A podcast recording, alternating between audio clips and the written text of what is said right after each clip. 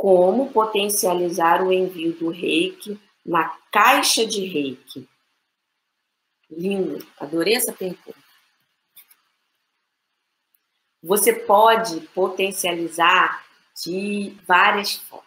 Eu vou citar aqui só algumas para você. Primeiro, você sabe que a caixa de reiki é a. Qual é a função dela? São os pedidos. Pessoa te pede alguma coisa, até você quer alguma coisa, você coloca lá.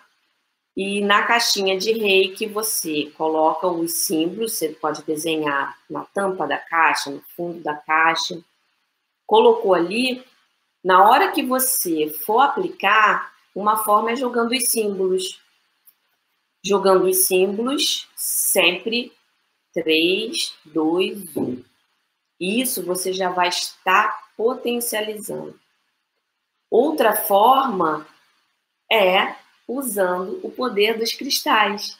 Você pode comprar uma ametista, limpar ela, que eu adoro essa pedra porque eu acho que ela ajuda em todo o processo. É muito maravilhoso o poder que ela tem, né? De tirar todo o negativo e transformar em positivo. Você coloca uma. Limpou uma pedrinha, colocou a intenção ali, aí você intenciona, junto com a aplicação de reiki.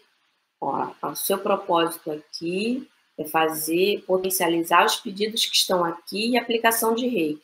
Colocou a pedra dentro da caixinha, então toda vez que você for aplicar, o reiki na caixinha, ele vai estar potencializado com a pedrinha, ajudando você com o reiki, a pedrinha. Olha só que conexão boa.